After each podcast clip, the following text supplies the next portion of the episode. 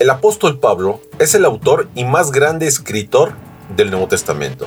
Instituyó la columna y baluarte de la verdad en muchos países. Cristo, su palabra y el Evangelio fueron su pasión.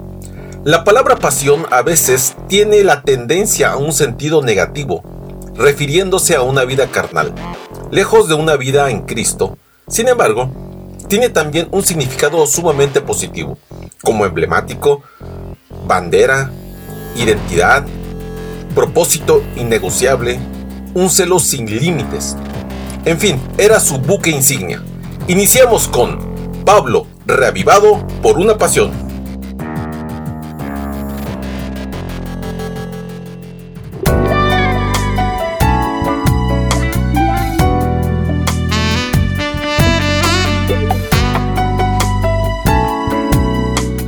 ¿Qué tal familia y amigos? El día de hoy tengo el gusto de compartir las meditaciones sobre el apóstol Pablo, tituladas Reavivado por una pasión.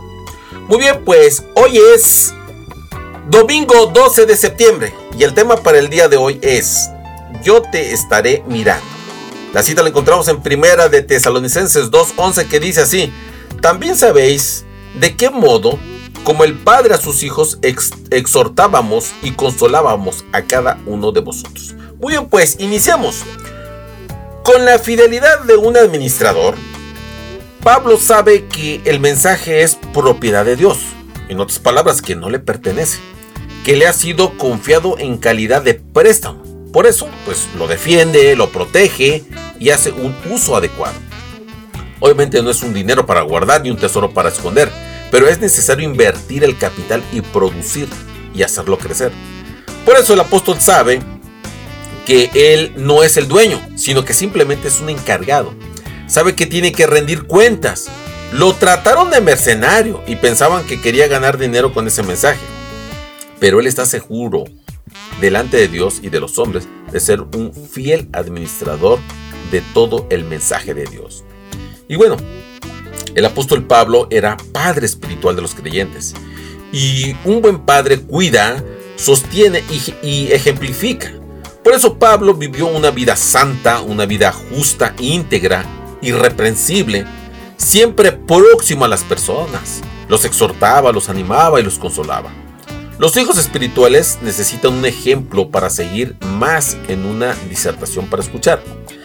En primera de Tesalonicenses 2.7, Pablo dice que tuvo ternura y los cuidó como lo hace una madre. Pablo no los dejó en mano de niñeras, él mismo les predicó y, les, y siguió orando por ellos. Y ahora les escribe, los visita y les dedica su tiempo y sus energías. Obviamente, pues fue amoroso, paciente y perseverante. Y bueno, eh, la madre del autor de este libro fue una madre pues muy buena, una mujer luchadora. Y salió de Italia a sus 14 años, escapando de la guerra.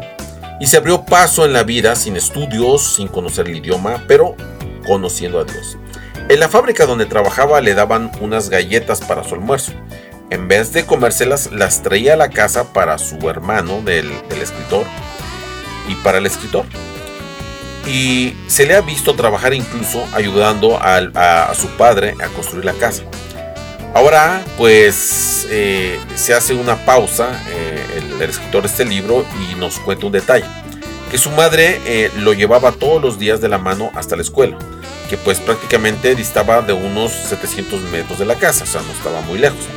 Y lo hizo hasta el día de que, eh, en que ella ayudó a cruzar la avenida. Y, la, y lo colocó en la vereda que iba directo a la escuela. Ya sin otras calles que cruzar y le dijo, ve tranquilo que yo estaré mirando. Y fue así. El autor caminó solo sabiendo que hacía, eh, que lo hacía bajo la atenta mirada de su madre. Y cada vez que giraba la cabeza, ahí estaba su madre, acompañándolo con su mirada. Queridos amigos, con esto termino. Con la, fidelidad de un administrador, la protección de un padre y el amor de una madre, caminemos rumbo a la eternidad bajo la atenta mirada de Dios. Que tengas un excelente día.